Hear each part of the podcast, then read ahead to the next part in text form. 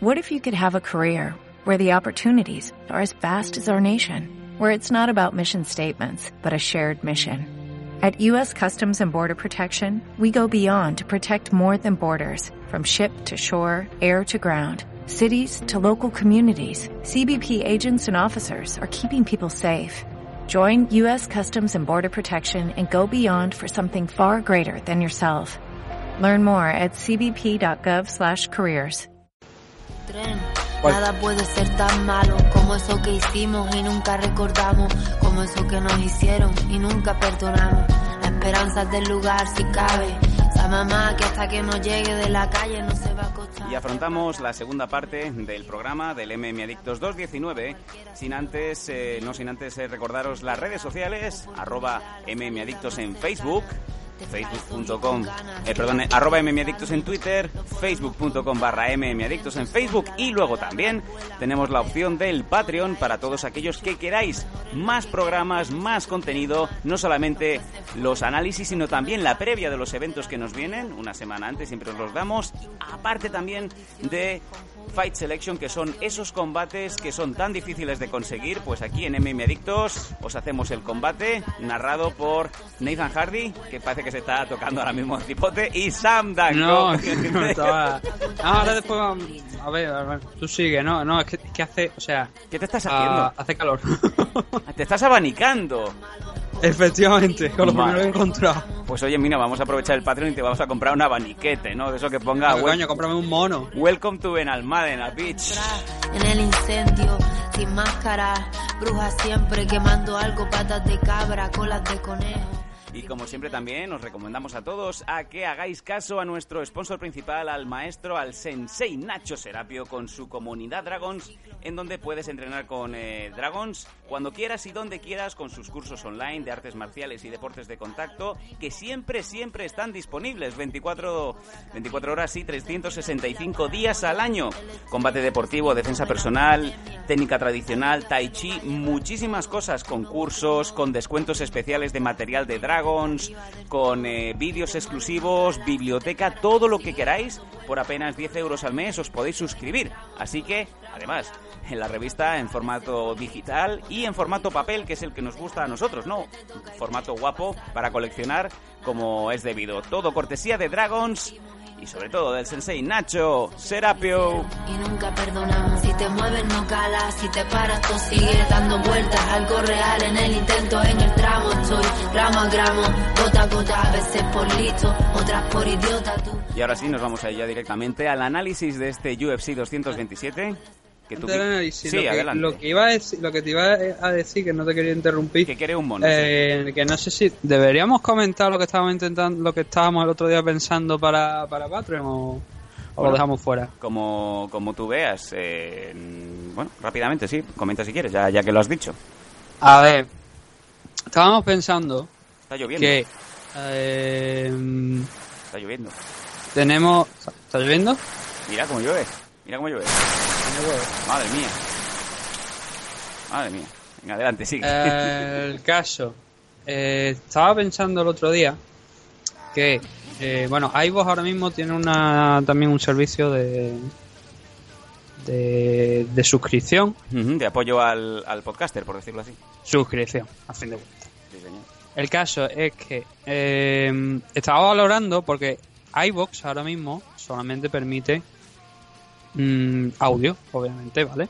Entonces nosotros también tenemos el MMA Addict Face Selection y algunas otras cosillas que, que podemos que estamos pensando en hacer en, en un futuro. Y pero obviamente eso representa otra parte que no se puede subir a iVoox. Entonces estábamos pensando de ah, crear otro tier, o sea, otra, otro nivel dentro de lo que es Patreon, por el que tanto ahí como en iVoox igualemos el precio de las dos, en ese tier de los dos, y ofrecer el audio solo, o sea, los programas extra, ¿vale? A un menor precio de lo que estamos haciendo hasta ahora. Es decir, haríamos un tier que habíamos hablado en un principio de unos 3 dólares, ¿vale? 3 dólares al mes,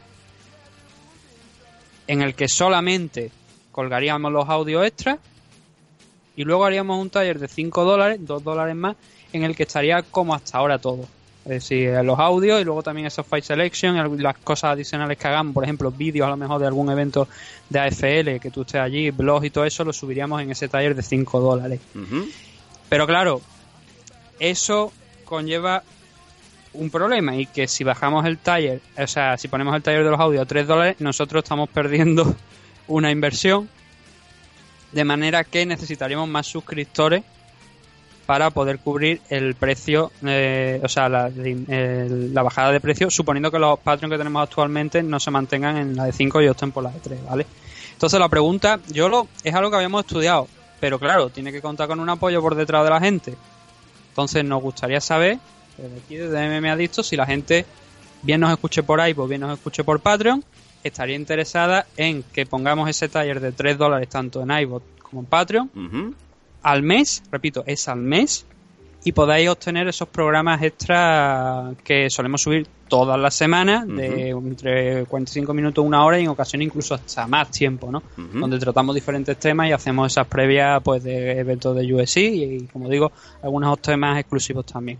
Entonces ese, como te digo, resumiendo para, para el tema, sería en ese tres, en ese taller de 3 dólares que compartirían Patreon y Ivo estarían los, esos audios extras y luego en el de 5 dólares se quedaría como estamos actualmente. Pues todos los temas de vídeo, de eventos y de cosas especiales que hagamos en, en MMA Adicto incluyendo algunas cosas que nos había propuesto Dani, si Dani finalmente pues encuentra el hueco y el tiempo adecuado para hacerlo. De hecho, pues Dani, quería, Dani, quería, hacer también algunos eh, breves tutoriales, incluso pues eh, como ahora lo tenemos viajando más que Willy Fogg y D'Artagnan juntos, sin ir más lejos, eh, hace dos semanas estaba con Renzo Gracie.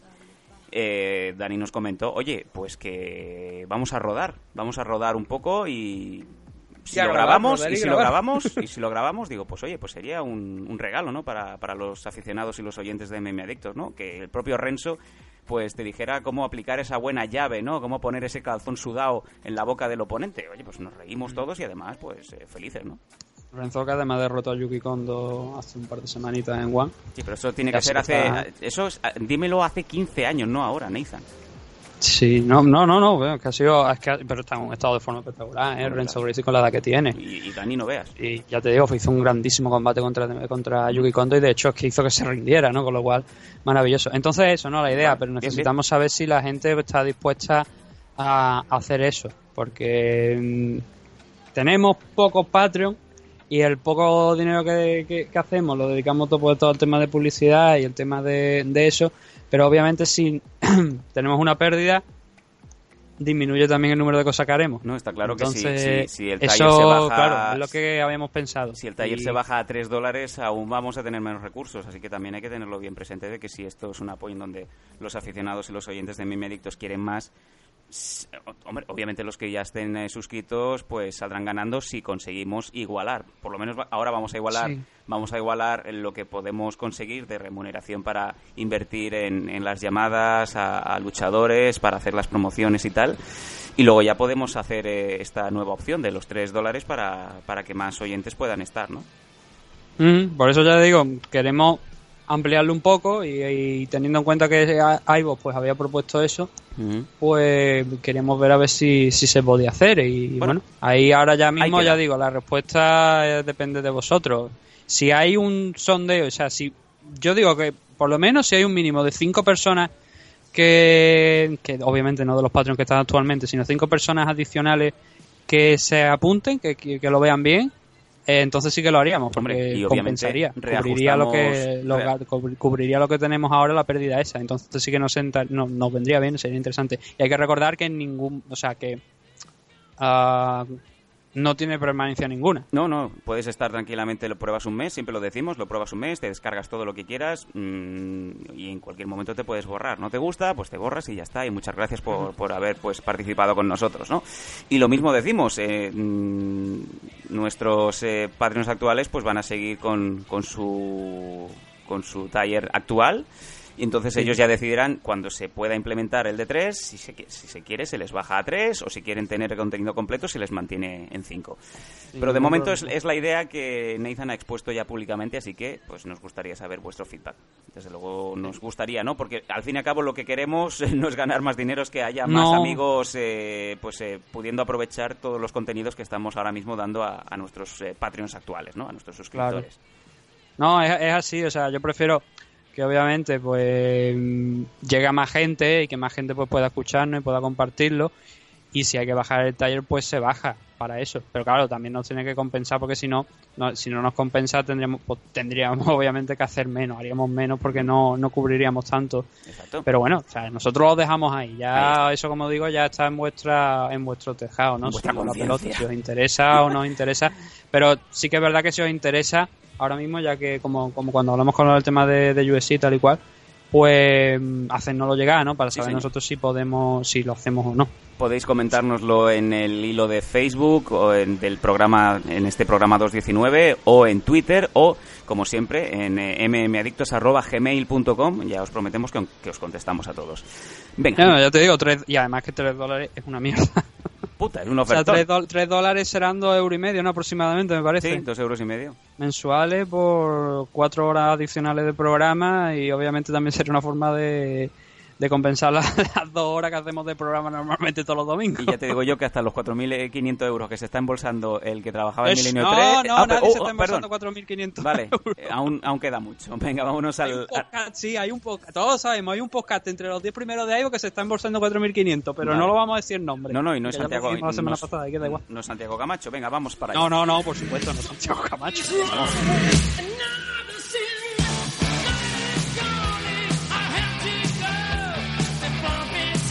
Pasamos de la buena mierda de Scorpions a peluquitas? No, no, no, hoy no va haber peluquita, por favor. No hay peluquita, no hay peluquita. No, no, otro warning y tengo que estar pagándole lo que nos llevan los Patreons, se lo tengo que estar pagando a Mario Vaquerizo para que se compre más mouse. Anda ya. ¿Qué coño? Si nos pondría publicidad en el vídeo. No, como se ríe así.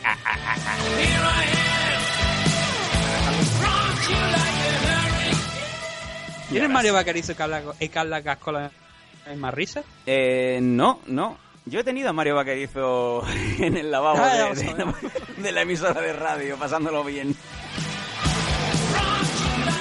Venga, UFC 227, este pasado fin de semana en Los Ángeles, en el Staples Center, en donde tuvimos, pues, eh, disparidad de, combates, muchas decisiones, la verdad, muchas decisiones. Vamos a ir rápidamente y nos paramos en los eh, combates puntuales que realmente, pues, merece la pena, pues, detenerse, ¿no? En la Bantamweight, Marlon Vera ganando a Willy Buren por TKO en el segundo asalto. Y en el... Sí. No, o sea, vamos a, ir, vamos a combate a combate porque tampoco. O sea, no hay mucho que comentar realmente. Ojalá. Pero, o sea, dentro de lo que no hay que no hay mucho que comentar, se puede ir combate a combate porque no hay mucho. Te voy a pedir síntesis eh, al máximo, a la máxima expresión. Sí, no hay, a ver, no hay mucho que comentar aquí de Marlon Vera contra Willy Buren. Sí que es verdad que, bueno, Marlon Vera venía de una, de una racha de, dos derrotas, con lo cual, habíamos comentado la previa, ¿no? necesitaba una victoria. Y la consiguió en el segundo asalto, no sin, sin pasar se le costó esfuerzo, ¿no? Porque Buren, pues bueno, mm, le presentó una guerra en el primer asalto, en el segundo no tanta, ¿no? Y el caos pues se produce después de una buena serie de golpes, teniendo arrinconado Marlon Vera a Buren contra la jaula, le consigue conectar un golpe a la parte media del cuerpo, un puñetazo en el, eh, como te digo, en la parte media, que no en el hígado, pero sí que automáticamente dobla a Buren y bueno, ya obliga al árbitro, que era Frank Triff, además. Sí, señor, Frank que no era Kurt Engel, que a veces los confunden. sí, eso, eso. La mujer de, de Kurt Engel también se confundió, ¿no? Sí, claro, es que, ¿qué, te voy a explicar, no? Cuando entras en una habitación oscura, tocas la cabeza, es calvo y dices, es mi marido, pues lo cubre. Pues eso, no, Marlon Vera con una gran victoria sobre, sobre Buren, una victoria que necesitaba y el chino, pues bueno, no tuvo, tuvo, ya te digo, tuvo cosillas interesantes, pero esta y la, la derrota que tuvo hace no tampoco no demasiado tiempo, o sea, prácticamente ya un año aproximadamente, pero tampoco esto contra Orlando Dai. Así que no se queda en buena posición dentro de, la compañía, ni mucho menos. Bueno, vamos a seguir subiendo un combate pues interesante porque ya lo también lo dimos en la previa para nuestros suscriptores, el debut en eh, UFC de Weili Chang en la división strawweight femenina. Y oye, pues eh, que se saldó con victoria, ganó a Daniel Taylor por decisión unánime triple 29-28 en una actuación que, bueno, mm, la propia Weili Chang se esperaba un poquito más, ¿no? Se le vio desde luego muy, muy sobrada, muy bien de, técnica. Y Daniel Taylor, pues que hizo lo, lo que pudo, ¿no? Porque realmente había un abismo entre ambas luchadoras y la bienvenida a Willy Chan. Desde luego UFC tiene muchos planes para ella. Imaginamos que eh, de cara a finales de año UFC se va a Pekín, a Beijing, y imaginamos que ya estará una vez más programada y, en la main card, desde luego. Mm, el 24 de noviembre me parece que se ha dado a conocer que va a ser el evento en China. Así que supongo que, que Willy Chan puede estar allí, porque he visto lo visto, la buena actuación que tuvo anoche, que sí que es verdad que a lo mejor pasó un poco de apuro en el final del primer asalto por una buena mano que sí que, o sea, en ese momento quedaba un poco segundo, ¿no? Le conectó esa, esa mano eh, en Daniel Taylor, se abrió la distancia y fue ese momento donde tú abres la distancia como diciendo, uy, me ha hecho daño, ¿sabes? y, pero fuera de eso, cada vez que, que Daniel Taylor pues intentaba entrar a, a golpear Mm, lo hacía de una forma muy desordenada y se encontraba casi siempre con los counters de, de Weili Zhang. También Weili consiguió derribarla en alguna ocasión a, lo largo del combate y soltar esos codazos. La verdad es que, a ver, la, actuación de, de Weili Zhang anoche no ha sido la mejor de su carrera, pero también hay que reconocer que estaba, estaba en un punto más alto, ¿no? Y que había, pues, lo que solemos decir, había un nerviosismo porque es es tu primera pelea en USC, es tu primera pelea no fuera de China, pero sí en, en, Estados Unidos, y quieres dejar una buena sensación, ¿no? Y la verdad es que Weili la dejó.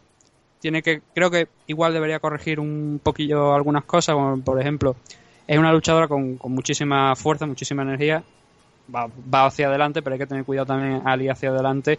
Y quizás en ese momento de ir hacia adelante fue donde los, en esas pocas ocasiones donde Daniel Taylor sacó algo de, de crédito, ¿no? De que le permitía le permitió seguir en el combate, pero la actuación de Willy San a lo largo de los tres rounds fue bastante buena. Sí que es verdad que bueno, los jueces pues determinaron que fue uno de los asaltos, el segundo concretamente para, para Daniel Taylor. Por eso yo, ya ves, yo me temía, porque ya lo habíamos visto en otra ocasión contra Daniel Taylor, el caso de Seoji Han, ¿no? Contra Handerley. Y no solamente en ese caso, sino otros luchadores asiáticos, ¿no? Que si no ganan muy clara la pelea, te pueden quitar eh, el combate pues eh, muy fácilmente. Y por suerte Willy Zhang dominó, no por completo, pero sí que dominó buena parte de los tres, de cada uno de los tres asaltos, sobre todo en la faceta del striking, ¿no? Y, consiguió la victoria de, de, manera holgada, que ya digo, creo y considero que debería haber sido un 30-27, pero a mí lo que me importa a día de hoy es la victoria, que fue de, de más que lo que digan los jueces, o sea, más que en sí la puntuación que luego se llevó de cara a los jueces. Pero bueno, eh, por fortuna no, eh, ha debutado, ha debutado con victoria. Eh, Daniel Taylor, pues, que te faca o no, a ver si, porque vendieron el combate, me hizo gracia porque en el vídeo de, de, la, de la previa, que lo recordad, estaban sacando contra Handerley, ¿no? Y se veía como introducía esos dedos mágicos, ¿no? En los ojos de, mm. de, de Han, ¿no? Y, que fue también una de las causas de la derrota y porque levantó tanto odio, ¿no? Daniel Taylor aquella noche. Sí, señor. Bueno, pues eh, justicia divina, no podemos decirlo de otra manera. Sí. Y nos vamos al siguiente combate porque este es muy, es muy importante. Y es que en la división Flyweight, Alex Pérez ganó a José Torres en el primer asalto por un KO espectacular. Nadie lo vio venir y además José Torres venía invicto. El propio Demetrius Johnson decía que José Torres podía perfectamente ser su sucesor y se fue a la guerra con Alex Pérez. Y qué manera de, de, pelear. Es que, bueno, anteriormente mm, siempre hemos dicho que este tipo de combates son muy peligrosos. Son los autodenominados combates boom fight, ¿no? Eh, combates de mendigos en donde te dejas la, la guardia te dejas la guardia en casa te dejas la guardia en casa y, y, vas a ver quién de los dos es el primero que cae y desde luego José Torres se dejó digamos el temple en casa y respondió a Pérez y al final cayó, ah, cayó Torres. Sí, de hecho es que yo creo que lo más interesante es que deja que los números hablen por él, por, nosotros mismos, ¿no? Sí, sí. Uh, Alex Pérez en tres minutos y medio conectó 88 golpes, lanzó 166 y José Torres lanzó 77 y conectó 30. O sea, un 51% de los golpes lanzados por Alex Pérez eh, impactaron sobre, sobre José Torres en 3 minutos y medio. Sí, sí. O sea, 84 golpes fueron más golpes eh, de los que se pudo, o sea, de los que en el último combate de Okami, que no recuerdo contra quién fue, pero Okami contra su rival sumaron menos golpes de los que sumó Alex Pérez anoche en, su, en, el, en tres minutos y medio. Con lo cual nos hace ver pues lo que, lo que fue el enfrentamiento. La verdad es que sí, muy entretenido, porque obviamente cuando tú ves ahí que, dos que se están pegando como borrachos, eh, sin defensa ninguna, pues siempre para el público eh, despierta la atención. Lo que no estoy de acuerdo quizás con lo de José Torre, o sea, es indudable que, que Torre había llegado con, con, una buena, una gran racha de victorias en Titán FC, ¿no? Que era campeón, se situaba con un 6-0 a la hora de llegar aquí a, a la. Eh, perdón, con un 7-0 a la hora de llegar a la compañía. Pero la actuación que tuvo contra Jarrett Brooks, que fue una victoria, pero fue la, la famosa victoria por aquel, por aquel slam que, que Jarrett realizó mal y acabó no quedándose a sí mismo. Ya lo había dicho en la previa, a mí me dejó muchísimas dudas sobre la actuación de, de Shorty, de, Torre. Y la de ayer, obviamente, es un combate complicado, tampoco se pueden sacar demasiadas conclusiones pero sí que ahora mismo para mí mm, no es que esté en un 1-1 de récord, sino que estaría casi en un 0-2. Visto la actuación que tuvo, como te digo, contra, contra Jarrett Brooks. Entonces, Torres tiene mucho que hacer por delante. Si de verdad Demetrius Johnson ha dicho que lo veía como su, su, sucesor, creo que no ha tenido un buen ojo para hacer scouting. Sí. Pero tiene 26 años y, y es mejor que las derrotas ocurran ahora ese que, ha entrado en USC, que vea cómo son las cosas y que le dé tiempo a cambiar a que luego cuando tenga 31 años o 32 eh, y, tenga ya a lo mejor un run de verdad, verdaderamente serio, una buena racha de victoria, si que llega en algún momento a tenerla, y una futura opción en el título, pues que lleguen ahí las derrotas, ¿no? Prefiero, como te digo, que lleguen ahora, que hay tiempo para corregir los errores, pero ya te digo, va a tener que demostrar por lo menos bastante más de cara a, a los próximos enfrentamientos. No, ya te digo, no dudo de su calidad, pero sí que no lo ha demostrado creo en estos dos combates y anoche es que fue yo anoche fue una locura. O sea no, creo que haya ningún ser humano que ningún profesional a la altura de USC que llegue y se espere un combate de la manera en la que Alex Pérez salió ayer. Hizo lo que tenía que hacer para ganar agobió tantísimo a Torres que yo creo que es que cayó ya más que nada por saturación, ¿no? Bueno, recuerda que el combate entre Leonard García y el eh, Korean Zombie, ¿no? Los encumbró y puso a Leonard García en, continuidad en UFC y, se marcó un Alex Pérez. Le salió bien, pero nunca más volvió a hacer nada más. Y ahora pues me imagino que estará, estará picando entrada en el cine. Claro, pero el, el tema de aquel combate es que por lo menos el Korean Zombie respondió, o sea, aquello era un intercambio pues casi equivalente, ¿no? De golpe. Eh, anoche es que fue prácticamente fue la película pues prácticamente por completo Alex Pérez. Sí, sí, sí. Entonces, pues, complicado, desde luego. La verdad es que Torre, yo ya te lo digo, yo no creo que, se esperara nada de lo que pasó anoche. Bueno, vámonos eh, ya a la preliminary de FX y, esto es Decisión Manía. Tú me paras donde lo consideres. En la featherweight, Shane ah. Moraes ganando a Matt Salis por decisión unánime triple 29-28. A ver, este combate estuvo Um, o sea, hay, hay unas ideas claras por parte de ambos. Y de hecho creo que lo, es, Moray, ¿no? Hemos dicho que es el ganador, sí. Moray por 29-28 además, ¿no? Los dos primeros, y esto es lo que, esto viene también a la entrada de lo que es el primer, o sea, la primera parte del programa donde hemos hablado de esos luchadores que hacen dos rounds buenos y luego el tercero se les acaba el gas y el rival se viene arriba y está a punto de finalizar la pelea o, o igual merece algo más. Pues este es uno de esos casos. Simon Morales estuvo muy bien. Los dos primeros asaltos, intercambiando golpes, peleando a la distancia. Incluso cuando Siles intentaba derribarlo, él respondía en el clinch defendiendo bien esos intentos de derribo, respondiéndole además con codazos y con rodillas, con lo cual estuvo bastante bien en, los dos primeros rounds.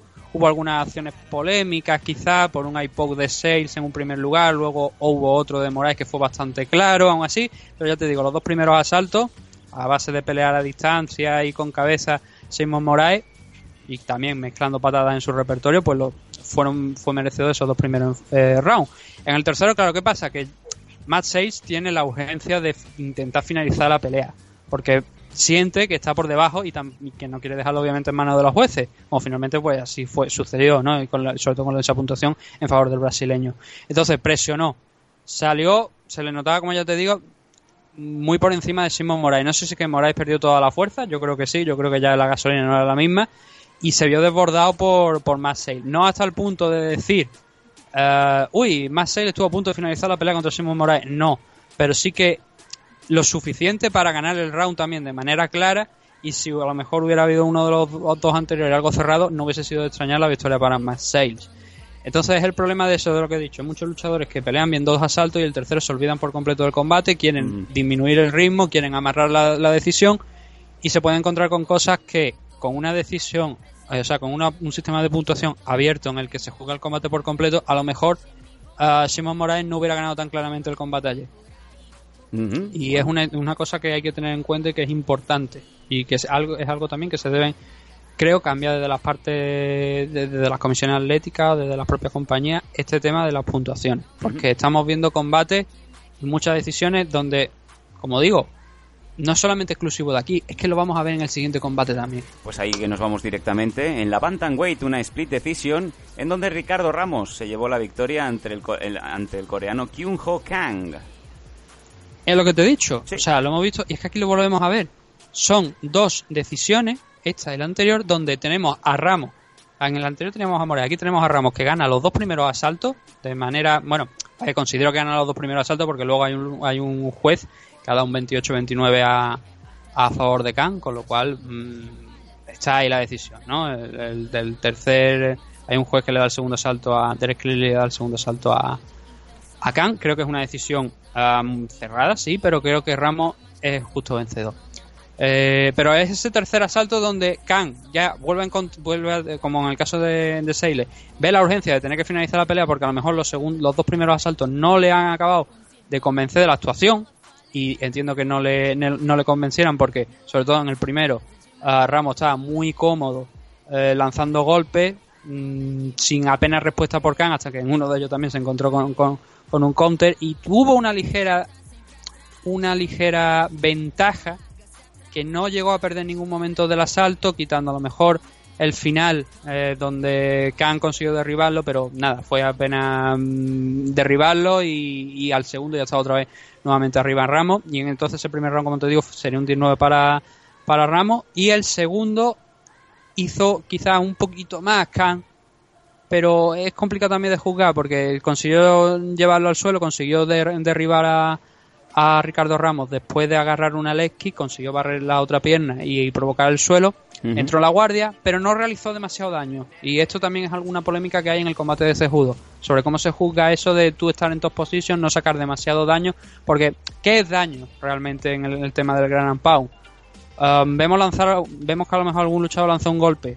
Impacta en la cabeza, sí, pero realmente le ha hecho daño. O sea, la potencia que lleva ese golpe, tú no puedes medirlo, ¿vale? Pero um, obviamente golpes cortos tiene menos potencia que golpes más largos, ¿no? Entonces, si esos golpes son más cortos, ¿cómo juzgas ese, ese, tema del daño? Entonces es complicado también cuando llegas al suelo, tienes que hacer algo más, quizás.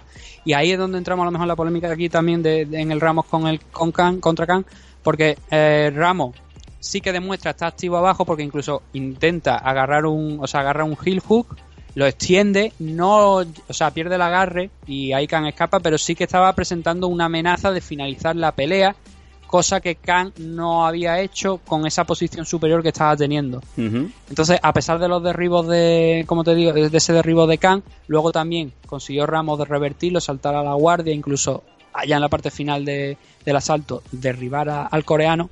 Y eso también, desde mi punto de vista, sería un 10-9 a favor de él. ese round es bastante cerrado, puede ir a cualquier lado, pero creo que sería un 19 para brasileño. Y luego ya el tercer como lo que te comentaba, ese, ese sinónimo de ese, ese sentimiento de urgencia, ¿no? De tener que acabar la pelea. Y Khan, tanto Khan como Saile, igual esto lo podrían haber realizado en los dos asaltos anteriores, porque si demuestra que puede realizarlo en el último, hay que intentar entrar a la pelea eh, desde el primer segundo, desde el primer asalto, aunque sea un poquito ese round, ¿no? De estudio entre entre los luchadores, pero tienes que intentar entrar eh, desde el primer segundo, estar conectado en la pelea, para que no te pasen estas cosas, ¿no? Porque demuestra que tienes el nivel, demuestra que tienes también la gasolina suficiente para vencer ese tercer round de una manera holgada, pero claro, eso ya no te sirve para ganar la pelea. Y entonces es un problema serio en el tema de, round por round, y es algo que los luchadores o no tienen bien metido en la cabeza, o que igual deberíamos considerar un cambio, ¿no? Por parte de la normativa. Pues venga, que nos vamos directamente al siguiente combate y es Eh, Ricky Simon en la Bantamweight ganando a Montel Jackson también por decisión unánime, en este caso 30-27, 30-27, 29-28. Eh, una, aquí hay un detalle importante, que era la diferencia de altura que había entre Simon y, Jackson. Aún así, Ricky Simon, eh, creo que los tres jueces me parece que han dado un 30-27, corrígeme si me equivoco, pero no. me parece... No, aún hay uno que ha dado un 29-28. Eh, correcto, 29-28 el último de los jueces. Sí, yo aquí tengo los tres asaltos para, para Ricky Simon. No hubo una diferencia enorme, quizás, entre, entre ambos luchadores, pero sí que Ricky Simon derribaba una y otra vez. La clave, de hecho, de, este combate son los takedowns, que son, en el caso de Ricky Simon, fueron hasta 7 takedowns, ¿no? El segundo round es quizás el más, el más entretenido porque vemos algún... O sea, ahí intentaron derribarse uno al otro, pero ninguno lo conseguía mantener en el suelo, con lo cual pues no se sacaba mucho ahí, ¿no? Pero sí que en la parte final de ese segundo asalto consiguió derribarlo, ganar, eh, Simon consiguió derribar a Montel Jackson derribarlo, ganarle la espalda y aunque no consiguió meter los dos ganchos por, con las piernas, ¿no? Por, por dentro hasta la última parte de, ese segundo salto, sí que esa ventaja, ¿no? Que obtuvo de coger la espalda, de ganar esa posición, de pasar a una, de mejorar la posición que tenía, pues sí que le hace valedor de ese segundo salto, tanto este como el primero, ¿no? Que también consiguió derribarle un par de veces a, a Montel Jackson. Y el tercero es prácticamente más de lo mismo. Mm, Jackson consigue derribar a Simon, pero se vuelve a, se recupera Ricky al poco de, derribar y, se incorpora. A partir de ahí hay un intercambio entre ambos. O sea, mm, Simon intenta derribarlo, y Simon de hecho es el más efectivo en el tema del grappling, consigue llegar incluso uno de los derribos directamente a, Mount, a, Mount, cogerle la espalda. No consiguió cerrar en ningún momento una sumisión que intentó Neskran, tanto Neskran como un Rear Naked Choke. Pero bueno, le valió, ya te digo, dominó la pelea mm, y aunque no se demostró una gran diferencia de nivel entre ambos, sí que Simon hizo lo suficiente para llevarse el enfrentamiento. Para mí, por mi, según mi punto de vista, un 30-27. Vamos a seguir subiendo y nos encontramos ya en el último de la preliminary. Pedro Muñoz también en la Bantamweight ganando a Brett Jones por decisión unánime 30-26, 29-28 y 29-27 una decisión, en esta es una decisión un poquito acertada, o sea, lo que es la decisión en sí, la victoria de Pedro Muñoz acertada, la, decisión, los números, como ves, eh, varían mucho, ¿no? Tenemos hasta tres, tres diferentes valoraciones, ¿no? De, lo que fue este enfrentamiento. Yo, desde mi punto de vista, igual el 29-27 creo que es el más acertado en, de esta, en, en esta pelea. Y vamos a desarrollar un poquito porque, bueno, uh, Muñoz eh, tiene una buena defensa de takedown nada más iniciar porque Brett John pues, no quiere especular, entonces intenta derribarlo, defiende bien Pedro Muñoz. Y en este primer asalto, creo que el ganador de este primer asalto desde un punto de vista, como te digo, de 10-9, de round por round, es eh, Brett John, es el galés. Porque a pesar de que Muñoz consiguió conectar más golpes, eh, lo que realmente desde un punto de vista del juez, o sea, tú, un juez no valora, no tiene, o sea, no tiene por delante una gráfica con los números exactos de golpes, ¿sabes? Que se producen. Entonces lo que tú juzgas es quizás a lo mejor los que aparentemente ha hecho más daño, los que aparentemente han sido más precisos, más claros, y en esa variante de golpes precisos y golpes claros, creo que fue Brett John el que realizó los mejores golpes aquí. No fueron muchos, no fue un gran volumen, pero sí que daba la sensación que cuando John golpeaba lo hacía mucho más claro y que cuando lo hacía Muñoz, muchos de esos golpes que eran, mm, como te digo, mayor volumen que de los de, los de Brett Jones, impactaban mucho la guardia, en, las propias manos de, de Brett Jones. Entonces, como te digo, creo que ese primer asalto es para, para Brett sí, para. Entonces, el segundo es aquí donde eh, yo aquí le doy un 18 a, a Muñoz. Porque está cerca de acabar la pelea hasta, podríamos decir, en tres ocasiones. Uh, John siguió insistiendo en tratar de derribarlo, pero ya te digo, Muñoz que nada más entrar en el clinch lo paraba, o sea, no le, no le dejaba cambiar el nivel, buscar una pierna, buscar el double leg, simplemente pues lo mantenía ahí. Eh, iba cogiendo cierta ventaja en el striking también Pedro Muñoz ahí. Y hay un momento donde, que no lo, no, no lo, no lo he comentado en el asalto anterior, pero Pedro Muñoz estaba lanzando kick a la pierna delantera de, de Brett Jones, que era la izquierda, lo cual estaba haciendo daño, estaba haciendo más que evidente daño. Entonces hay un punto donde eso obliga a, a Brett Jones a cambiar de, de ortodox a southpaw simplemente pues para poner la otra pierna adelante y no recibir más daño en esa pierna delantera y que le permita seguir en el combate, ¿no? Esto lo que provoca es que em, la, o sea, la pierna trasera de, de Brett Jones se quedaría como la derecha, ¿no? El recorrido que esa pierna hace de manera de, al impactar el cuerpo es mayor, es más largo, entonces le conecta tres body kicks al cuerpo, casi una detrás de otra en cuestión de segundos, y la última ya sí que dobla completamente a Brett Jones y lo manda al suelo. Salta Muñoz encima, intenta finalizar la pelea. Muy inteligentemente, Brett John lo que hace es eh, no entrar en, la guerra de tengo que moverme, tengo que mejorar la posición, sino eh, evita los golpes, cerrando la guardia, evita que esos golpes lleguen. Muchos de ellos, algunos de ellos llegan, otros no, ¿no? Por suerte, por esa guardia, como te digo. Se recupera, intenta salir de la posición. Eh, aprovecha Muñoz para intentar una guillotine, intenta finalizar la pelea. John la defiende bien, así que no, no tuvo mayor problema y se consiguieron reincorporar nuevamente. Pero como te digo, ya el daño, o sea, para que veas lo, lo importante que muchas veces, como decía, decía, lo hemos comentado al principio del programa, decía Demetrio Johnson que muchos jueces no saben valorar las Lesky. Aquí son, aquí fueron claves, o sea, aquí fueron una demostración del daño que pueden hacer las Lesky, porque forzó el cambio de guardia de, de Brett Jones y eso le permitió, o sea, eso le permitió le habilitó para soltar esas patadas con mucho recorrido al cuerpo y hacer más daño.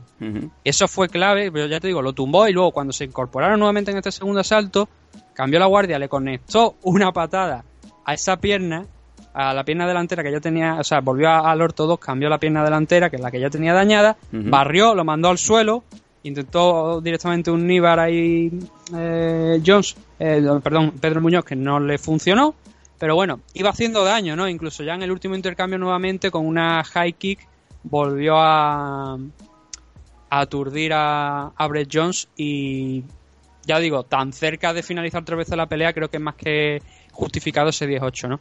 Y en el, en, el, en el tercer asalto, otra nueva, otra nueva body kick que hace daño a, a Jones, otra vez se va al suelo, Pedro se abalanza sobre él y el resto ya del asalto es Muñoz en top position sin conseguir finalizar la pelea y luego ya en la parte final pues Brett Jones se, levantó, intentó derribar a, Pedro Muñoz contra la jaula buscando por pues, a lo mejor un, tipo de respuesta no para finalizar la pelea porque la verdad estaba bastante feo pero ese asalto también ya te digo por esa, ese knockdown de, provocado por esa patada al cuerpo sería también otro 19 para Muñoz con lo cual tendríamos un 29-27 creo que la suma me sale exacta de, de los puntos según yo, según mi opinión a favor de, Pedro Muñoz. Y el detalle es que el buen trabajo del Atleti es que Brent Jones iba cojeando cuando se acabó el combate, no podía apoyar apenas la pierna izquierda por esas patadas que había lanzado tan precisa la parte del tobillo que habían hecho tanto daño. Así que una gran estrategia de, Muñoz y una mala, o sea, una no realmente, no completamente mala la pelea de, de Jones,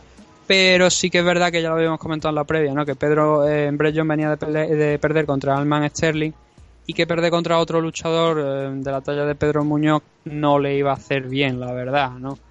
Y así lo tenemos. Ahora mismo no estaban, creo que no estaban ninguno de los dos rankeados, me parece todavía. Pero Pedro Muñoz después de esta victoria yo supongo que sí considera, conseguirá una, una posición más alta en los rankings y de paso, pues bueno, vuelve a la senda de la victoria después de caer derrotado contra George Donso.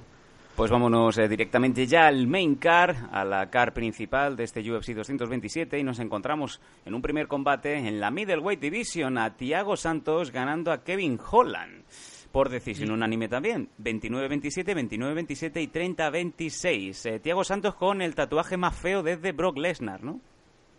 Mm. Eh, Kevin Holland venía de, lo habíamos comentado, de. Bueno, Montel Jackson creo que también venía de salir de un Dana White Contender Series, me parece. Sí. No, lo tengo por aquí por delante, me parece que sí. Kevin Holland había, no solamente es que sale, sale del Contender Series, sino que había estado peleando hace dos meses en el Contender Series.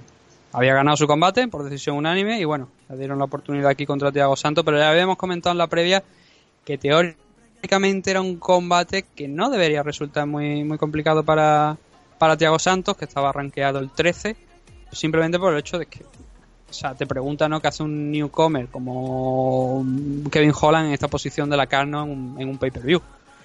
El caso, que así fue al final. Una victoria de, de Santos, incluso bastante dominante según el momento, dependiendo tanto del, en el primer asalto, me parece, y en el segundo, según el, el juez en, que tengamos en cuenta. Alguno dio un 18 en el primero, otro dio un 10, los tres dieron un 18 en el tercero.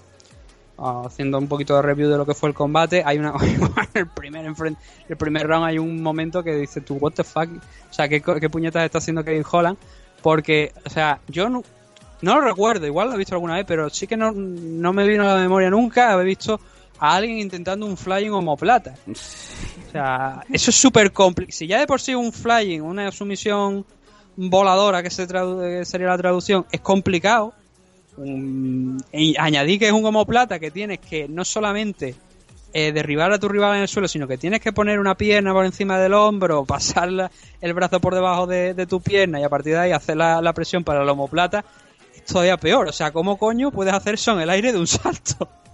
complicado, la verdad. es, muy difícil, o sea, es muy difícil. Kevin Holland lo intentó y obviamente el resultado pues fue el evidente.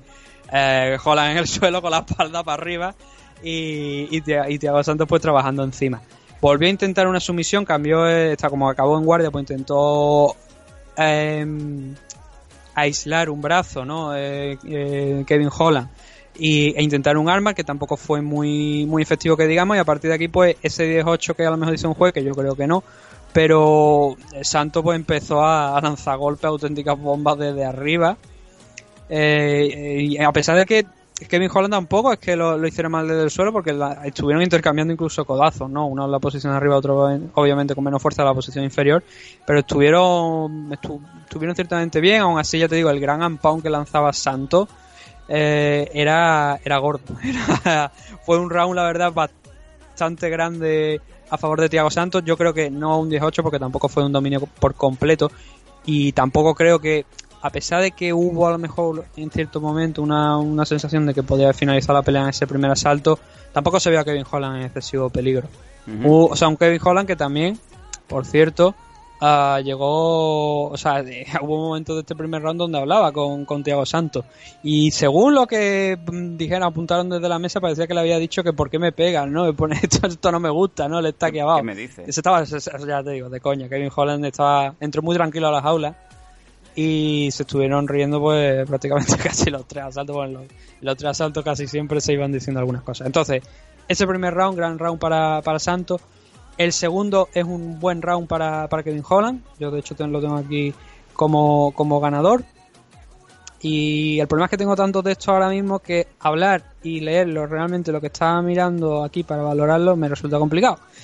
Ah, entonces, vale, lo que tengo aquí es que, bueno, a ver, hubo. Santos llegó a. Santos consiguió derribarlo a, a Holland, que estaba ya un poquito más fino en el tema también del striking. Consiguió, ya te digo, Santos consiguió derribarlo, llegó al mount, con, soltó gran ampao, ya no con tanta energía como en el primero, porque obviamente la, la, fuerza pues iban disminuyendo. Holland tuvo una gran escapada a este, a este, a paso ¿no? a, a mount de de, Santos, que fue simplemente pues apoyar los pies en la jaula, hacer el puente, empujar ahí con la rotación, con la fuerza, pues liberarse de ahí. Eh, Holland hubo un momento donde consiguió explotar nuevamente en otro, en otro intento de takedown, salir, em, coger el clinch y, y agarrar uno de los brazos intentando un Kimura, un standing Kimura a lo que Santos respondió con un agarrando una de las piernas intentando llevar la pelea al suelo pero claro Holland ya tenía grabado, eh, agarrado ese brazo e hizo lo que tiene que hacer un practicante de Brasil en Jiu-Jitsu en condiciones cuando hace un Kimura que es rodar para intentar acabar en posición superior que de hecho fue lo que consiguió y a partir de ahí tratar de aislar el brazo no con ese double grease lock que diría Josh Barnett e intentar cerrar la, la sumisión. No lo consiguió pero sí que como ya te digo estaba en posición superior lanzó algunos algunos codazos y a partir de ahí todo el resto de este segundo asalto fue a favor de, Kevin Holland. Así que fue, ya te digo, fue un, un, asalto que en un primer momento pues parecía que eh, Santos iba a dominar, pero en la segunda parte consiguió tener mucho más peligro Kevin Holland, con lo cual ahí estaba ese 19, pero en el tercero ese, esa sensación de peligro de tuvo tenía Holland prácticamente desapareció. Coincido con los tres jueces que le dieron un 18 aquí.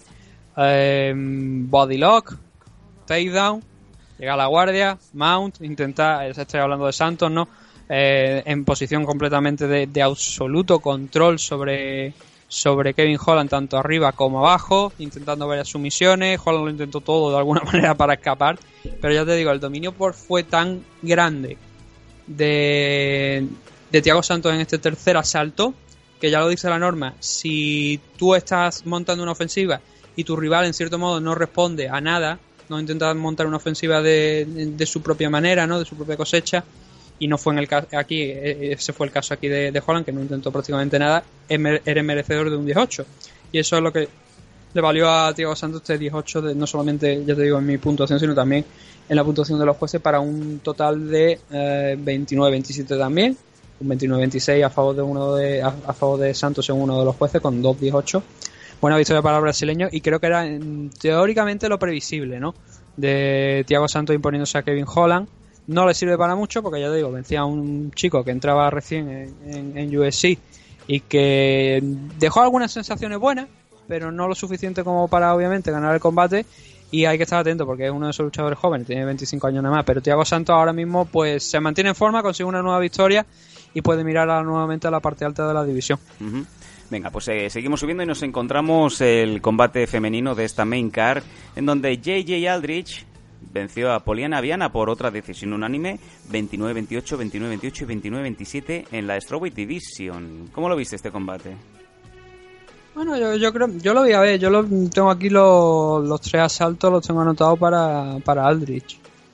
Mm, veo que los, los jueces, uno de ellos, dos de ellos le dieron un 29-28. Yo pienso que Aldrich, hay una, a ver, aquí hay un, un problema principal que tuvo Viana a lo largo de todo el combate y es que cuando ella avanzaba hacia adelante lo hacían con el chin demasiado, quizás, quizás demasiado expuesto. Eh, eso propiciaba que, bueno, Aldrich estaba a la contra, estaba atenta y claro, cuando veía venir a Viana lo único que tenía que hacer era dejar las manos hacia adelante y automáticamente golpeaba. Entonces, le iba dificultando mucho a Viana eso y la iba marcando demasiado. De ahí estaba sumando puntos, no Aldrich. Y en el primer, ya digo, fue una constante que llegamos a ver en los, en los tres rounds. En el primero, um, sí que es verdad que Viana la vimos un poquito más activa, consiguiendo incluso derribar a, a Aldrich, pero es lo que hemos comentado en algunos de los combates anteriores. Si tú derribas pero es solamente un derribo de un segundo, ese takedown realmente no cuenta para nada. Mm, bueno, y a partir de ahí, eh, pues. Combate, en el, Aldrich... perdona, perdona, que te cortes, en el combate de Cejudo con, con, eh, con Demetrius vimos muchos derribos de un segundo, ¿eh? Pero muchos. Mm. Y que alguno de ellos, a ojos de los jueces, el problema es que le ha valido para ganar a, a Cejudo ese combate. Dicho eso, dicho eso, sigue con tu exposición. no, o sea, el resumen de, yo te digo, el resumen de, del combate es poco realmente, porque eh, se centra principalmente en eso. Cada vez que, que Diana intentaba entrar, se, se encontraba con, con Aldrich, pues marcando, realizando los counters. Y fue demasiado sencillo, quizá, para, para, para Aldrich. Es verdad que Viana intentó llevar alguna ocasión la, la pelea al suelo. Eh, llegó en este segundo salto a tener también un posible intento de armar que no, no acabó de concretar y Aldrich acabó en posición superior como también acabó precisamente el primer asalto y claro, iban poco a poco iban desapareciendo las posibles armas de Viana y ahí Aldrich pues ya vio que en el striking se sentía muy cómoda, que Viana no estaba consiguiendo nada en la parte del grappling. Incluso ya en el tercero un poquito de desesperación ¿no? de cerrar la distancia a Viana y optar directamente por hacer el pulgar, es decir, irte al suelo, intentar arrastrar a tu rival contigo e intentar trabajar allí, pero claro, Aldrich estaba muy tranquila, tenía dos asaltos a su favor, eh, era cuestión de no, como ya hemos dicho, no insisto mucho en el, tema, sabiendo que tiene los dos primeros asaltos más o menos asegurados, consiste en, hablando claro, no cagarla, Qué rico. no dejar, no, mantener los brazos lo más cerca posible del cuerpo, no dejarlo por ahí libre ni golpear tanto de manera que en una de estas quizás te, te lo pueda aislar, te puede agarrar con los dos suyos, girar y hacerte un armbar, ese tipo de cosas, ¿no? Y Aldrich ahí estuvo muy bien. Eh, además, Viana ya cuando se reincorporaron nuevamente de pie, parecía que ya o bien no tenía gasolina, que había tirado la toalla porque veía que no tenía posibilidad de ganar. Y fue una victoria cómoda para Gigi Aldrich, que ya lo habíamos advertido que parecía que quizá a lo mejor no era la favorita de, este enfrentamiento, pero que sí que la habíamos visto tener buenas actuaciones, más que decentes actuaciones y que era una rival peligrosa y oye, se coloca ahora mismo con un 7-2 de récord y una buena posición en la división mm -hmm. Strikeway. Fíjate que ya que estamos, podríamos, ¿por qué no? Un Weili Zhang contra JJ Aldrich ahí en China, pues porque ninguna de las dos estaba rankeada y ahora mismo pues después de esta victoria obviamente JJ se queda en una posición buena para mm -hmm. también para disputar un combate contra Weili Zhang y limpiar un poquito hay de, posibles nuevas entradas ¿no? en el tema de los rankings. Así que bastante bien, bastante sólida la historia de, de J.J. Aldrich y decepcionante cuanto menos, por lo menos, Viano, la verdad, anoche. Bueno, eh, que me recuerda un montón a JJ Barea, ¿no? Cuando yo leo JJ, creo que solo había un JJ. Eh, seguimos subiendo y un combate que se antojaba que iba a pasar esto acabó sucediendo. Renato, Renato Moicano en la featherweight ganando, quitándole todas las opciones a Cub Swanson ya en el primer asalto. Rear Naked Show, vaya submission precedido de un jab espectacular. Ese es el problema, cuando te noquean con un jab, te preguntas en qué punto de tu carrera estás. Ahí está. Porque no es, obviamente un, un jab no es un golpe que lleve una excesiva fuerza. Bueno, nunca lo ha sido. Ojo que es más que nada un, pues, un, golpe por el tema de marcar distancia, ¿no? E ir sumando algunos puntillos, pero no un golpe para no quedar a nadie. En la repetición se aprecia un jab muy muy duro, ¿eh? Muy stiff, como se diría en, americano.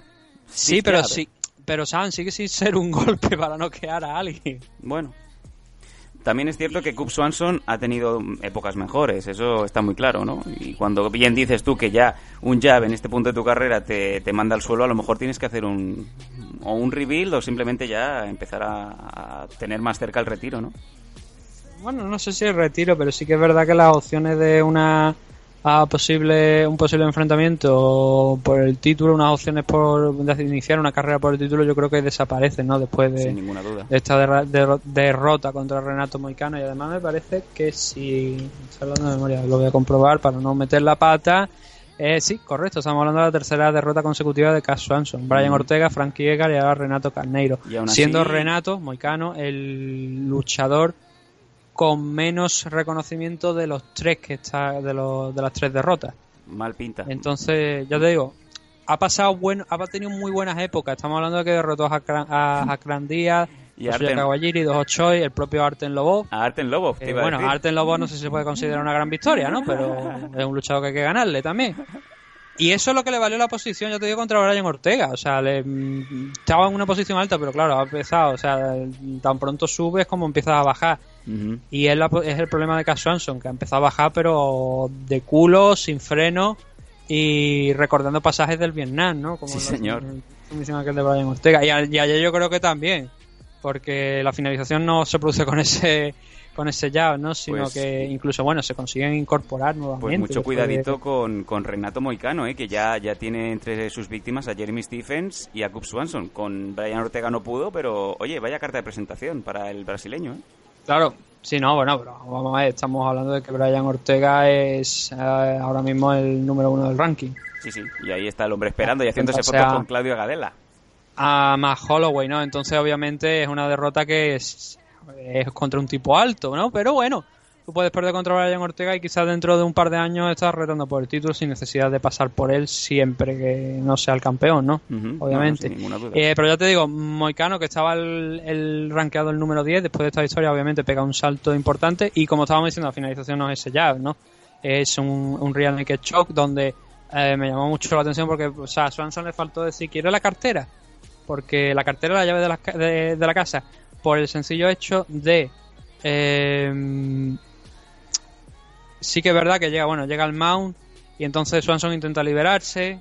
Mm, entiendo la de la situación, pero claro, le da completamente la espalda a un tipo como Moicano, con, teniéndolo ya encima, sabe que no es que cree el espacio suficiente para, intentar salir primeramente un lateral, recuperar quizás la media guardia, el half guard y, luego a partir de ahí intenta presionar a las caderas con las piernas y abrir algo de espacio que te permita levantarnos, sino que simplemente desde el mount pues le dio la espalda, obviamente ahí, dos ganchitos por dentro, a Rihanna Choke y buenas noches señora, ¿no? Sí, señor.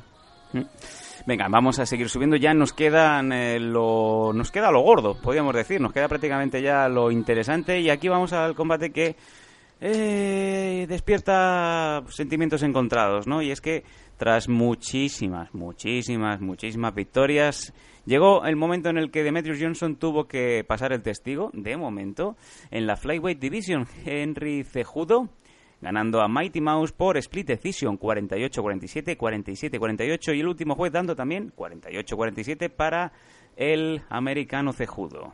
Danos tus 5 céntimos. 5 céntimos, no 5 dólares. Venga. Que es precisamente uno de los tires del Patreon. El tema es que complicado. Yo considero que ayer eh, Cejudo no ganó la pelea. Mm, como mucho la empató. Y, creo que no fue una decisión justa, yo lo tengo que decir así. Igual me estoy equivocando, igual hay gente que tiene una opinión diferente, de hecho los jueces así la tienen. Pero yo creo que ayer Cejudo no hizo lo necesario y tampoco realmente él cuando luego llegó a la rueda de prensa y le preguntaron, lo dijo tal cual, o sea, no, vine a hacer un combate extraño porque sabía que era la única posibilidad que tenía de ganar. Vamos a ver, vamos a ver qué podemos decir de esto. Bueno, el primer round creo que quizá uno de los asaltos más, más claros ¿no? del combate para Demetrius. Eh, hay un hecho aquí muy muy extraño, que Cejudo entra con una stand más propia de karate que de otra cosa, ¿no? Hay que recordar que, bueno, Cejudo es medallista olímpico, ¿no? De, de. Y hay un giro que hace extraño con el tobillo izquierdo, se le queda clavado completamente. Y, pero como lo dijo Joe Rogan, parecía que había dejado de funcionar por un segundo y se le quedó clavado, ¿no? Y entonces aquí en el momento donde un chimpancé aparece por detrás y grita José Canseco, ¿no? Oh, qué rico. Porque, o sea, fíjate si se hizo daño que tuvo que cambiar a Southpaw. Él salió con ortodo, ¿vale? Y al hacerse daño en ese tobillo tuvo que cambiar a Southpaw porque claro, yo solo había visto y dice, hostia puta, se ha hecho daño, ¿no? O sea, como la deje al frente, lo voy a fundir a, a que fue una de las claves y una de las armas principales a lo largo del combate de, de Demetrius Johnson, hasta el punto que, si miramos las estadísticas, estamos hablando que fueron 39 golpes conectados a las piernas de Demetrius Johnson. Y eso parece que los jueces no lo llegaron a tener en cuenta en ningún momento.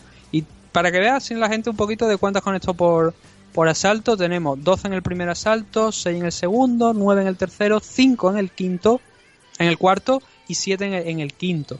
Todas iban yo, bueno, todas no, pero muchas de ellas iban haciendo daño y se notaba que Henry Cejudo no estaba cómodo con esas Lesky. Entonces, igual habría que tener algo más de valoración. En cualquier caso, el primer round, como te digo, fue una de, de las claves, ¿no? Esa, esa middle key, esa low key. Ninguno realmente estaba conectando, eh, no se conectaron muchos golpes claros con las manos a lo largo de todo el combate. Algunos sí, obviamente hubo, hubo algunos, pero no realmente no hubo una, una diferencia en striking muy, muy grande. Tanto lo suficiente como para quizás decir, pues, la victoria la... es un combate cerrado, ¿vale? Es un combate cerrado, pero como te digo, creo que Demetrius Johnson no mereció la victoria aquí. Demetrius ganó este primer asalto, en el segundo eh, sí que es verdad que aquí Cejudo estuvo un poquito más acertado, parecía más, más recuperado. Eh, como te digo nuevamente, Johnson seguía con, con la Lesky, con la Aquí parece que sufrió un poquito para encontrar la distancia que había encontrado en el primer asalto. Y sobre todo la parte final de, este round, donde se judo derriba a, a Demetrio Johnson con un trip por dentro, no por fuera, sino por dentro, barriendo la pierna por dentro de, en el clinch. Aterriza en half guard. Y aunque DJ acabó escapando sin sufrir demasiado daño, como no hubo una diferencia muy grande en ninguna de las facetas del combate, ni tampoco, o sea, y también eh, Cejudo estuvo intentando lanzar golpes en el suelo. Bueno, le puedo llegar a decir que fue, a pesar de como ya te digo, que no hubo un gran control en el suelo, puedo decir que este segundo salto pues se lo puedo dar a Cejudo, sí, ¿por qué no?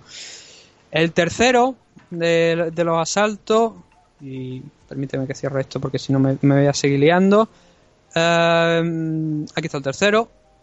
DJ empezó un poquito más a corregir los errores que había tenido en el segundo salto, en el sentido de que había cedido un poco más eh, el control a, Cejudo en el combate, intentó presionarlo. Eh, Cejudo volvió a intentar, intentó varios, intentó bastantes takedowns a lo largo del combate. Creo que el número total de, de takedown conseguido por, o sea, intentados por, por Cejudo estuvieron por encima de los 10 aproximadamente. Y aquí en este tercer asalto, como te digo, eh, DJ intentó empezar dando control a la situación. Cejudo volvió a conseguir un, trip que acabó más bien en un standing headlock, en un headlock de, pie. Eh, hubo un detalle que fue distinto al primer combate y es que en el primer combate Demetrius Johnson destruyó a, a Henry Cejudo en el clinch a base de codazos y rodillas Aquí no tuvo esa explosividad de Metro Johnson en ningún momento del combate. A pesar de, como ya te digo, en, lo que eran en standing, sí que parecía que tenía una ventaja y estaba consiguiendo una cierta ventaja. Cejudo aquí, si en este tercer asalto llega empezando a contrarrestar un poquito las la y vaya con el timing más adecuado, pero aún así seguían sumando y, sumando y sumando y sumando las Lesky de, de Demetrius Johnson. De hecho, en este tercer asalto, como decía, fueron nueve. Y aquí tenemos otra, o sea, otra de, de los grandes momentos de, de Demetrius Johnson, de lo complicado y lo completo que es Demetrius, ¿no? Hay dos takedowns, pero en los dos simplemente él se escapa rodando, haciendo, haciendo un scramble e impidiendo que eh, saque nada Cejudo de, de esos takedowns. Entonces, como te digo, después de conseguir esa mínima diferencia en golpes, aquí lo tenemos, por ejemplo, las cifras 20 a 10 en golpes, 71% de los golpes de Demetrius Johnson impactaron por un 33 solamente de, de Henry Cejudo. Creo que los propios números hablan por, por sí solos y debería ser un tercer asalto para Demetrius Johnson. Aquí tenemos un 2-1, ¿no? El cuarto yo creo que es quizá también uno de los más polémicos junto con, con el, creo que el segundo quizá. El cuarto es polémico, yo aquí tengo apuntado un 10-10, porque creo que es lo más justo.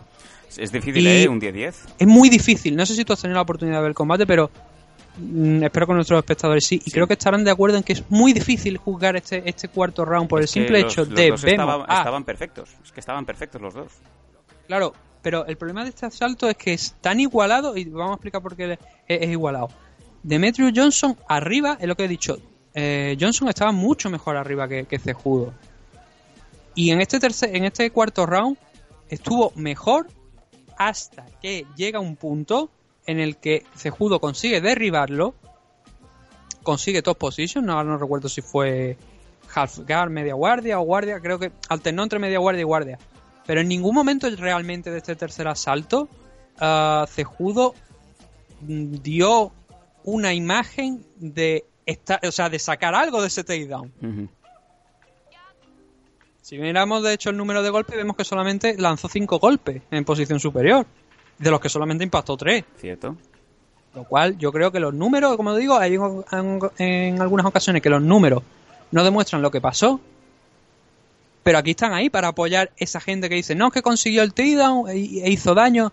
No, el takedown no es sinónimo de haber ganado el asalto. Sobre todo si es el caso en el que Demetrius Johnson no está dominando por completo arriba, pero sí que está haciendo algo más de lo que está haciendo Sejudo. Entonces, yo, sabiendo cómo son los americanos, sabía que este, este cuarto asalto y mucha gente más se lo iban a dar como un 10-9.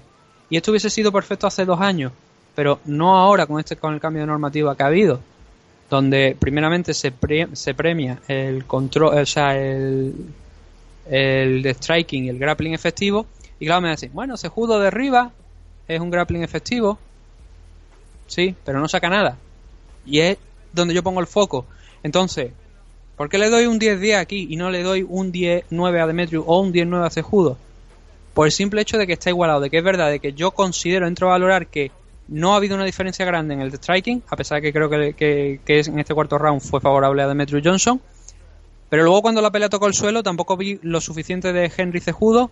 Lo, que vi fue más tema de controlar la posición, más que de hacer algo por pasar guardia, llegar a side control o, a mount, por ejemplo, y lanzar golpes ahí, intentar algo que intentaba finalizar la pelea. Entonces considero más que es un round de empate o incluso un round más a favor de Demetrius Johnson que una, un, round a, Cejudo. Y de hecho aquí está la clave de por qué, creo, de por qué mucha gente considera que ha ganado Cejudo.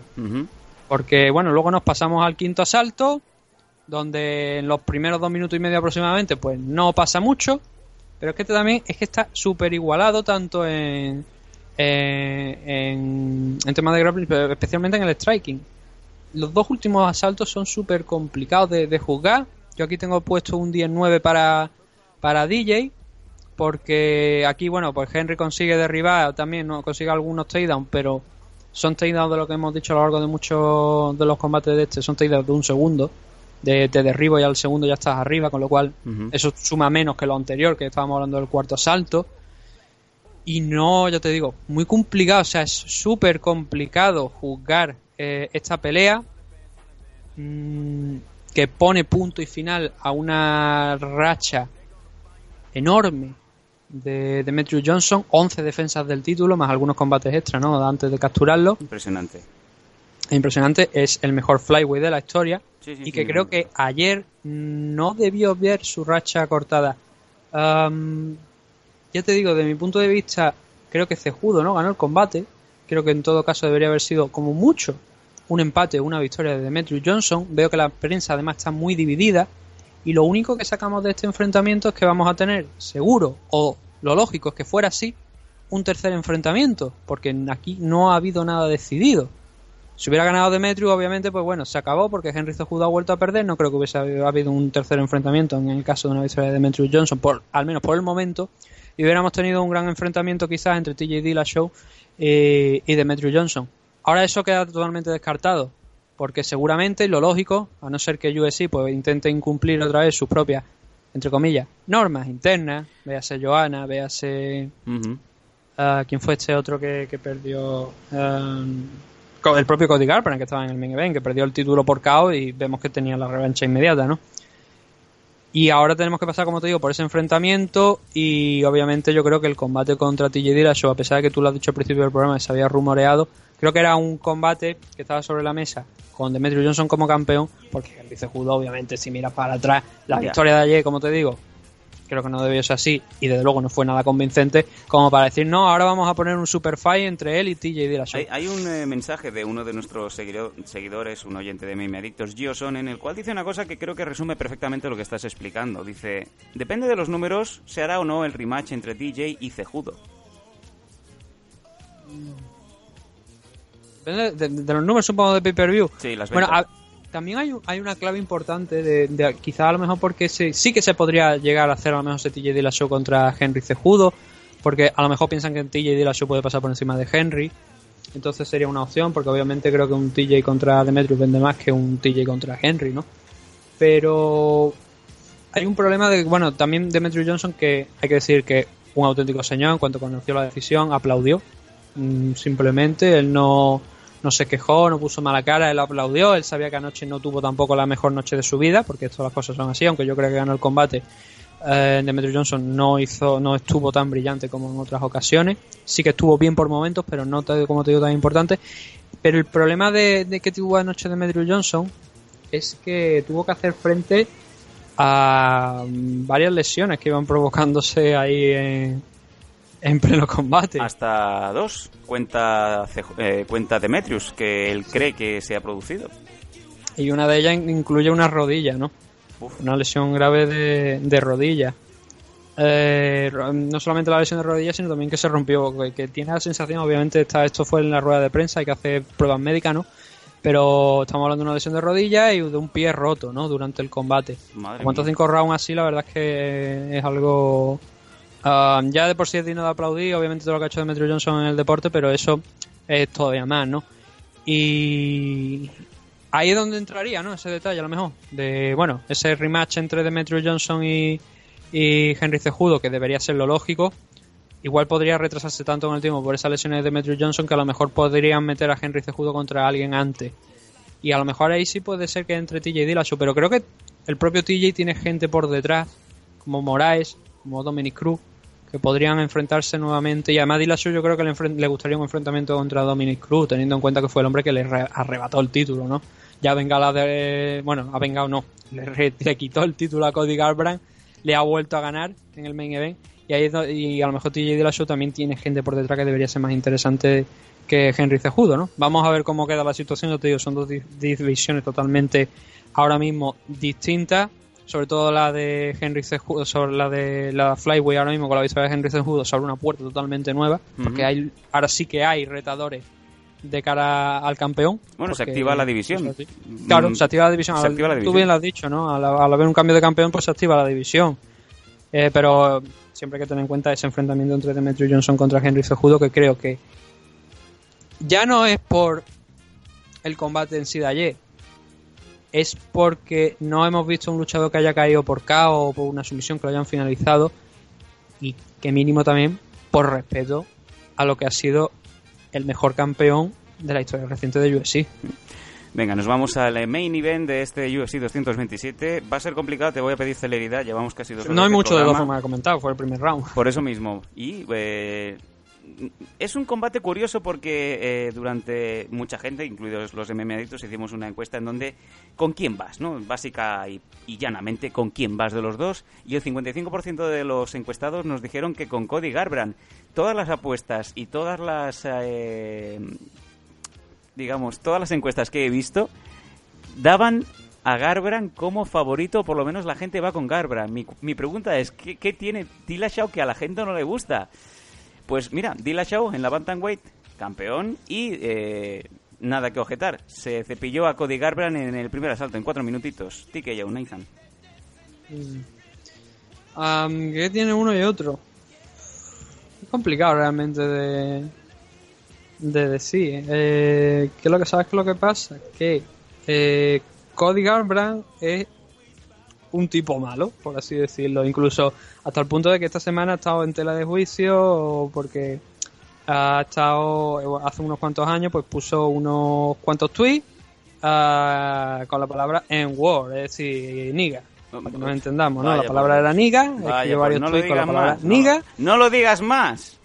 Joder, yo digo lo que escribió uh, Cody Garbrandt, escribió niga. Otra vez. Entonces, ¿qué pasaba? Coño, hay una canción que se llama Niga, Niga, Niga, Niga.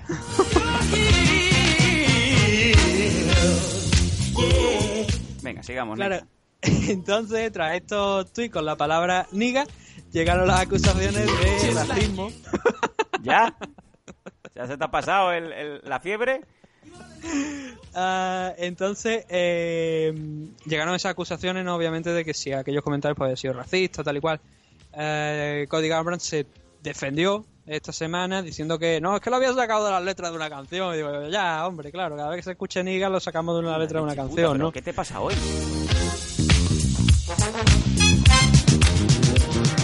Venga, siga. Vamos a ver, estoy informando puramente de lo que dijo. Te estás recreando. Te estás recreando. aquí no vamos a tapar la. O sea, aquí no. hay un mono. Bueno, sí hay monos, ¿no? Pero no hay un mono. Venga, adelante. Que, no sé si debería decir esto teniendo en cuenta lo que estamos hablando. Pero eh, no hay un mono que presione un botón que suene en la fo, no hay un pitío, ¿no? Entonces, yo digo lo que dijo Cody Gambler. Estamos y Cody Gambler dijo eso tal cual. Adelante. Y decía que lo había sacado la letra de una canción. Eh, claro, obviamente sabemos que hay canciones así, ¿no? Pero eh, no parecían realmente letras de, o sea, palabras ni frases sacadas de una canción. Bueno, el caso es que eso quedó ahí. Y el problema con TJ la Show es que no tiene la mejor popularidad posible. Lo vimos ya cuando entró en, en el Ultimate Fighter aquel, cuando le cruzó la boca a Denis Bermúdez. Ah. y en aquel entonces ya iba entrando, pues era el chulo, por decirlo, era el máximo favorito y era el chulo de turno porque era un treno el alfa male, ¿no? Y ya levanto por aquel entonces, pues malas sensaciones, ¿no? Ya que iba creando un ambiente que no le caía demasiado bien a la gente. Luego también es verdad que ya te digo, esto ya por mi parte, yo lo había visto entrenar con Takeru y el campeón de, K1 y aquella aquella polémica también donde le cruzó la cara una vez ya había acabado el round simplemente eh, de manera gratuita, ¿no? Entonces, obviamente, la popularidad de TJ de Show tampoco es la mayor del mundo. aparte que es que, mm. no sé, es que parece buena gente y todo también, pero...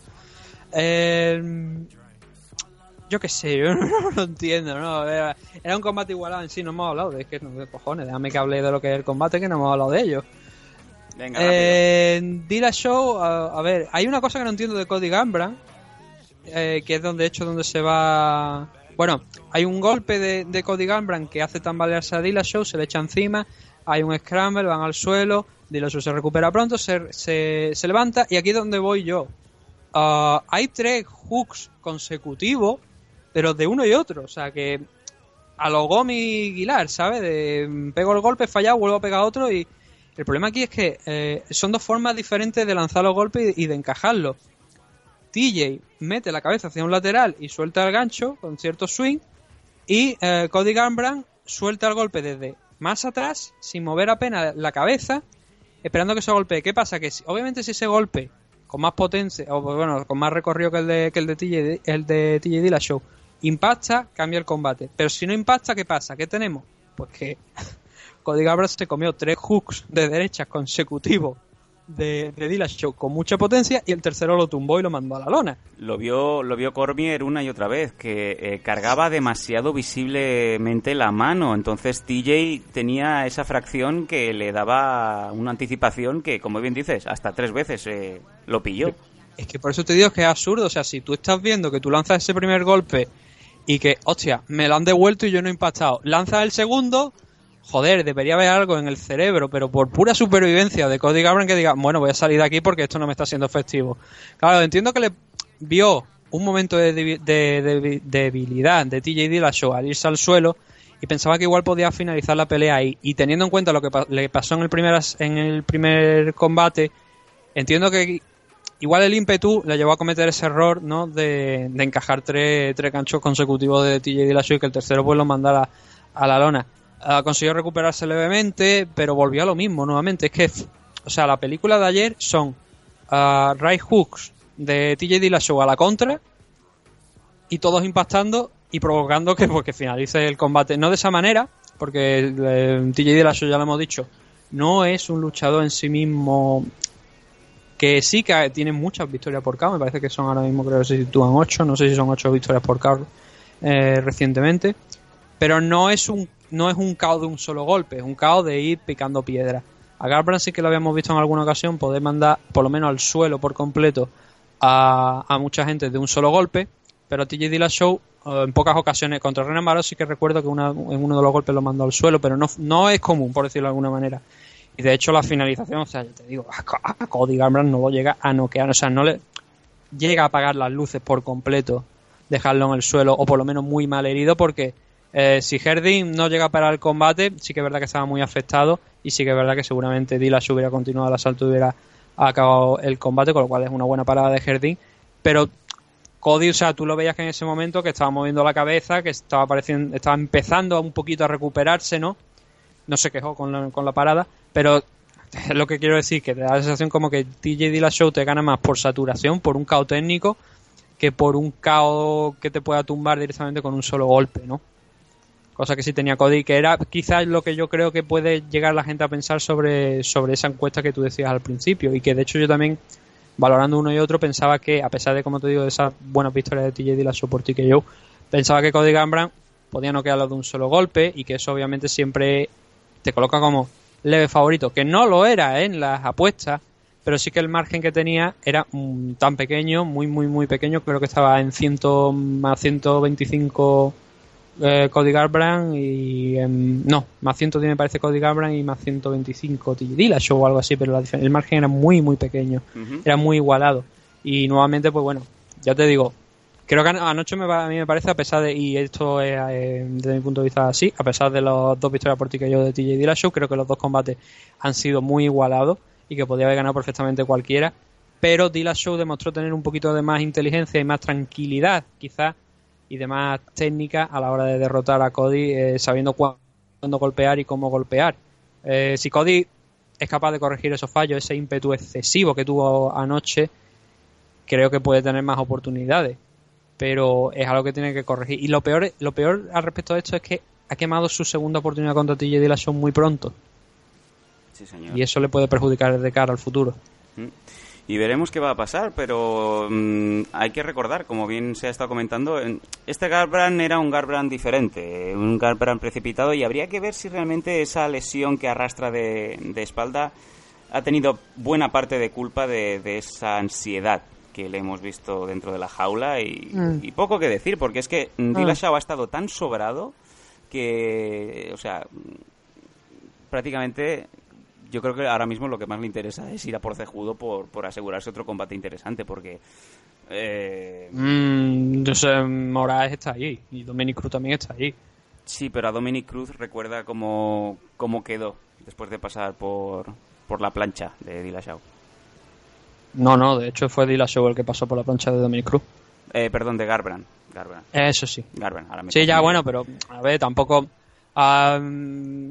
Es lo que solía decir también Dani. O sea, hay rivales que con algunos luchadores determinados funcionan bien y con otros no funcionan tan bien. Dominic Cruz ganó a Dillashaw en lo que Dillashaw intentó que fuera el propio juego de Dominic Cruz porque ha, cambiado mucho y esto cuando cuando cambió con Louis cuando pasó a entrenar con Louis lo habíamos lo comentamos no que era como una versión de Dominic Cruz sin los pies tan tan ligeros por decirlo de alguna manera no tan a lo Ali no exagerando un poco que, sí que tiene Dominic, pero sí que había mejorado mucho el fútbol y ayer, también fue clave, ¿no? O sea, es que la imagen es eso, o sea, tú te lo ves como mm, avanza con la derecha, te suelta a lo mejor el, el gancho con la izquierda, pero cuando, cuando no te no te llegas a dar cuenta, él ya tiene la pierna izquierda, o sea, ha cambiado el stance, ha puesto la pierna adelante y el golpe de poder realmente es el de la derecha que no te lo ves venir. Por eso era complicado y por eso es el punto fuerte de, de TJ Dillashaw, pero ahí también trabaja muy bien Dominic Cruz. Entonces, eh, la diferencia con Gambran es esa, ¿no? Que Gambran es un luchador que no hace esos cambios y que tenía la potencia suficiente también además cara para, para combatir a Dominic Cruz. Aparte Dominic consiguió el título, creo que después me parece conseguir el título contra TJ Dillashaw directamente se enfrentó contra Cody Gambran, si no estoy muy equivocado. Y claro, venía de un combate de una victoria, pero recuerdo el parón tan grande que había tenido tantos años, entonces un periodo de adaptación que tenía. De todas formas, yo no, yo no sé Dominic Cruz ahora mismo en qué situación está, porque no está bien, está sentado cómodo comentando para, para el tema de la FO y tal igual. Así que no, no sé si, supongo que volverá, ¿no? obviamente, pero a ver, la verdad es que TJ de la Sosa queda con nombre interesante. Yo creo que el primero de la lista ahora mismo, si no queremos enfrentar a Dominic Cruz, es Moraes. Moraes es el luchador que tiene que pasar ahora mismo por TJ Dillashaw porque lo ha ganado, que se lo ha ganado, que ha derrotado a todo lo que le han echado por delante últimamente y además de forma espectacular. Venga, vamos a los eh, bonus que fueron eh, dados a los siguientes. Fight of the Night, Henry Cejudo contra Demetrius Johnson, este no tenía ningún tipo de duda. Y las actuaciones de la noche se llevaron el bonus extra TJ Dillashaw y Renato Moicano. Y sobre bolsas, lo que sí que se ha, ha salido a la luz antes de tiempo es que TJ se embolsó 350 mil dólares por ganar a Cody, que se llevó 200.000 por presentarse, y Henry, eh, Henry Cejudo, perdón, 108.000 por contra Demetrius, 380.000 solamente por presentarse. A mí me llama mucho la atención que Alex Pérez no se llevara el, el, el la performance. No, un performance. Bueno, se lo dieron a Moicano. Sí, porque o sea, fue tan, arro a, tan arrollador y eh, esa es la clase de actuaciones que precisamente le gustan a Dana White. Se la dio a Moicano, estaba más alto en la cara. Yo no sé si es que a lo mejor Dana no estaba sentado en la en la mesa cuando vio eh, cuando se produjo el combate de Alex Pérez. Fíjate o- tú, eh, Dana, fíjate tú, Dana, cómo estaba, que le puso el cinturón al revés a, Sí. a TJ, eh, perdón, sí, a, a Henry, y le dio igual. Porque vio Sí, que cuando lo ya, cuando le- corregir Rogan. cuando ya le está poniendo las, eh, los enganches traseros, ya se dio cuenta Dana White que, que eso algo iba mal, que iba al revés. Mm, Le dio igual. O sea, he didn't give El a fuck. Gascó del mundo de la MMA. Didn't give a fuck. ¿Vale? O sea, triste. Triste que tu foto sea con el cinturón al revés. Ya, bueno, pero ya te digo, se lo corrigió, lo vio Joe Rogan y justo cuando lo iba a realizar al principio de la entrevista, lo digo, pone, a ver, te has puesto al revés, vamos a ponértelo al derecho. Sí. Y se lo puso y tal. Ante la duda, pónselo en el hombro y ya que haga lo que le dé. Claro que sí. Y bueno, pues esto ha sido UFC 227. Ahora está bien porque tenemos una pausa de prácticamente todo el mes. Hasta el día 25 no tenemos UFC, así que Nathan va a poder respirar. El evento que nos y además viene, dentro de poca fecha tenemos también otro evento de Rising. el evento que nos viene a final de mes ya es el de Yo creo que la semana, es la semana que viene. Justin Gaethje contra James Vick, así que bueno, ya, ya habrá tiempo suficiente para, para pensárselo. Venga, nos vamos a ir directamente ya con lo, con lo expuesto y con lo visto a otra, a otra cosa.